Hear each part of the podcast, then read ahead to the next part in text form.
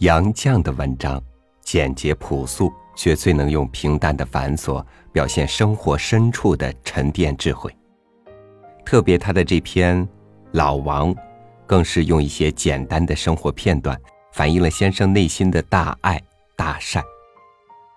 邀您共赏杨绛先生的散文《老王》。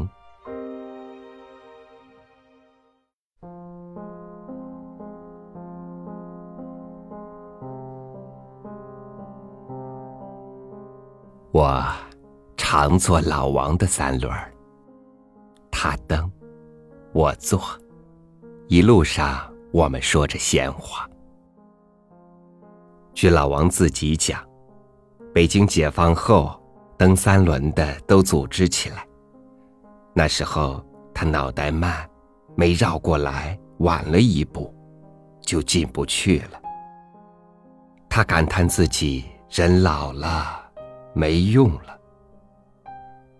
老王常有失群落伍的惶恐，因为他是单干户，他靠着活命的，只是一辆破旧的三轮车。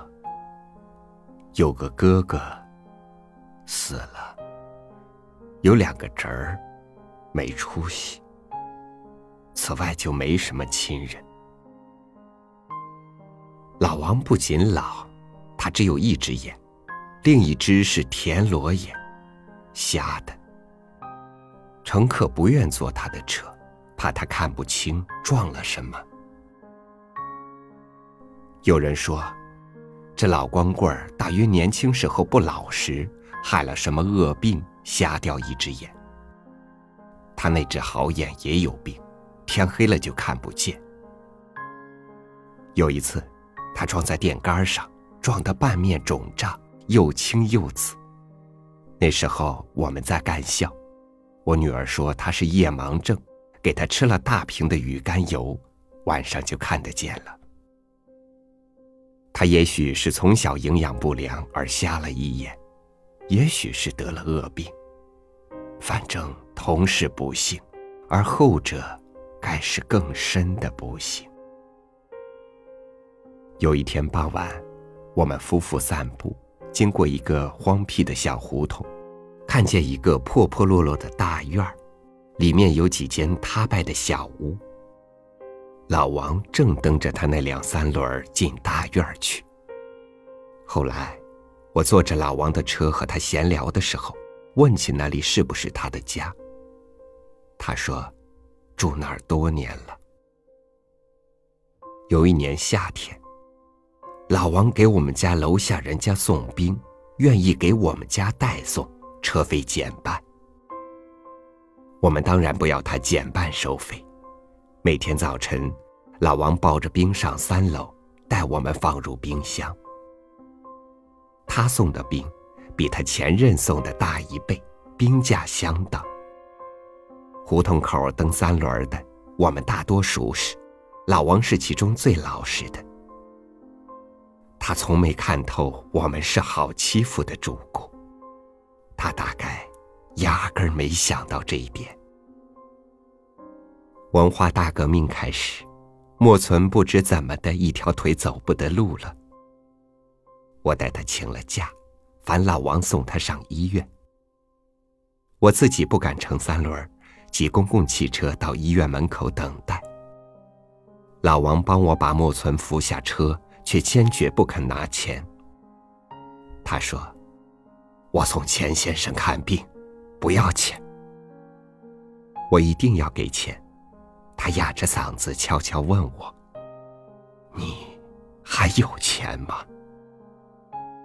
我笑说：“有钱。”他拿了钱，却还不大放心。我们从干校回来，载客三轮都取缔了。老王只好把他那辆三轮改成运货的平板三轮。他并没有力气运送什么货物，幸亏有一位老先生愿把自己降格为货，让老王运送。老王欣然在三轮平板的周围装上半寸高的边缘，好像有了这半寸边缘，乘客就围住了，不会掉落。我问老王，凭这位主顾是否能维持生活？他说可以凑合。可是过些时，老王病了，不知什么病，花钱吃了不知什么药，总不见好。开始几个月，他还能服病到我家来，以后只好托他同院的老李来代他传话了。有一天。我在家听到打门，开门看见老王直僵僵的镶嵌在门框里。往常他坐在蹬三轮的座上，或抱着冰雨着身子进我家来，不显得那么高。也许他平时不那么瘦，也不那么直僵僵的。他面色死灰，两只眼上都结着一层翳。分不清哪一只瞎，哪一只不瞎。说的可笑些，他简直像棺材里倒出来的，就像我想象里的僵尸。骷髅上绷着一层枯黄的干皮，打上一棍就会散成一堆白骨。我吃惊说：“哎呀，老王，你好些了吗？”他嗯了一声。直着脚往里走，对我伸出两手。他一手提着个瓶子，一手提着一包东西。我忙去接，瓶子里是香油，包裹里是鸡蛋。我记不清是十个还是二十个，因为在我记忆里多的数不完。我也记不起他是怎么说的，反正意思很明白，就是他送我们的。我强笑说：“老王，这么新鲜的大鸡蛋都给我们吃。”他只说：“我不吃。”我谢了他的好香油，谢了他的大鸡蛋，然后转身进屋去。他赶忙止住我说：“我不是要钱。”我也赶忙解释：“我知道，我知道。”不过你既然来了，就免得托人烧了。他也许觉得我这话有理，站着等我。我把他包鸡蛋的一方灰不灰蓝不蓝的方格子破布叠好还他。他一手拿着布，一手攥着钱，直笨的转过身子。我忙去给他开了门，站在楼梯口。看他直着脚一级一级下楼去，只担心他半楼梯摔倒。等到听不见脚步声，我回屋才感到抱歉，没请他坐坐喝口茶水。可是我害怕的糊涂了，那直僵僵的身体好像不能坐，稍一弯曲就会散成一堆骨头。我不能想象他是怎么回家的。过了十多天，我碰见老王同院的老李。我问：“老王怎么了？好些没有？”早埋了。呀，他什么时候？什么时候死的？就是到你那儿的第二天。他还将老王身上缠了多少尺全新的白布。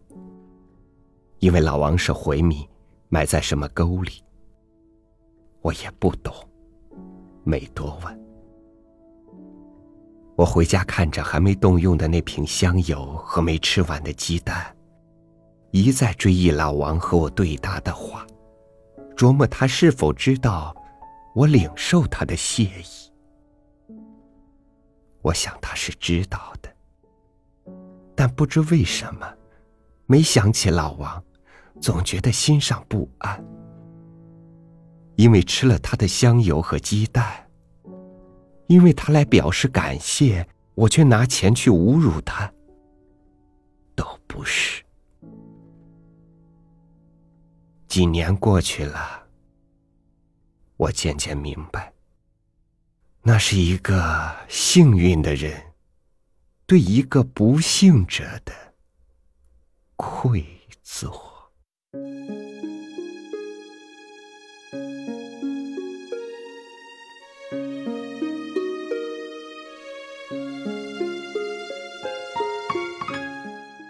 从生出来到死出去人人没有例外。但中间的过程怎么就有了高低贵贱之分了呢？常怀慈悲之心与人为善能够温暖他人才能有一颗不怕冷的灵魂。三六五读书每天一更，欢迎关注微信公众号“三六五读书”，和我分享你的心情。我是超宇，明天继续和你相约。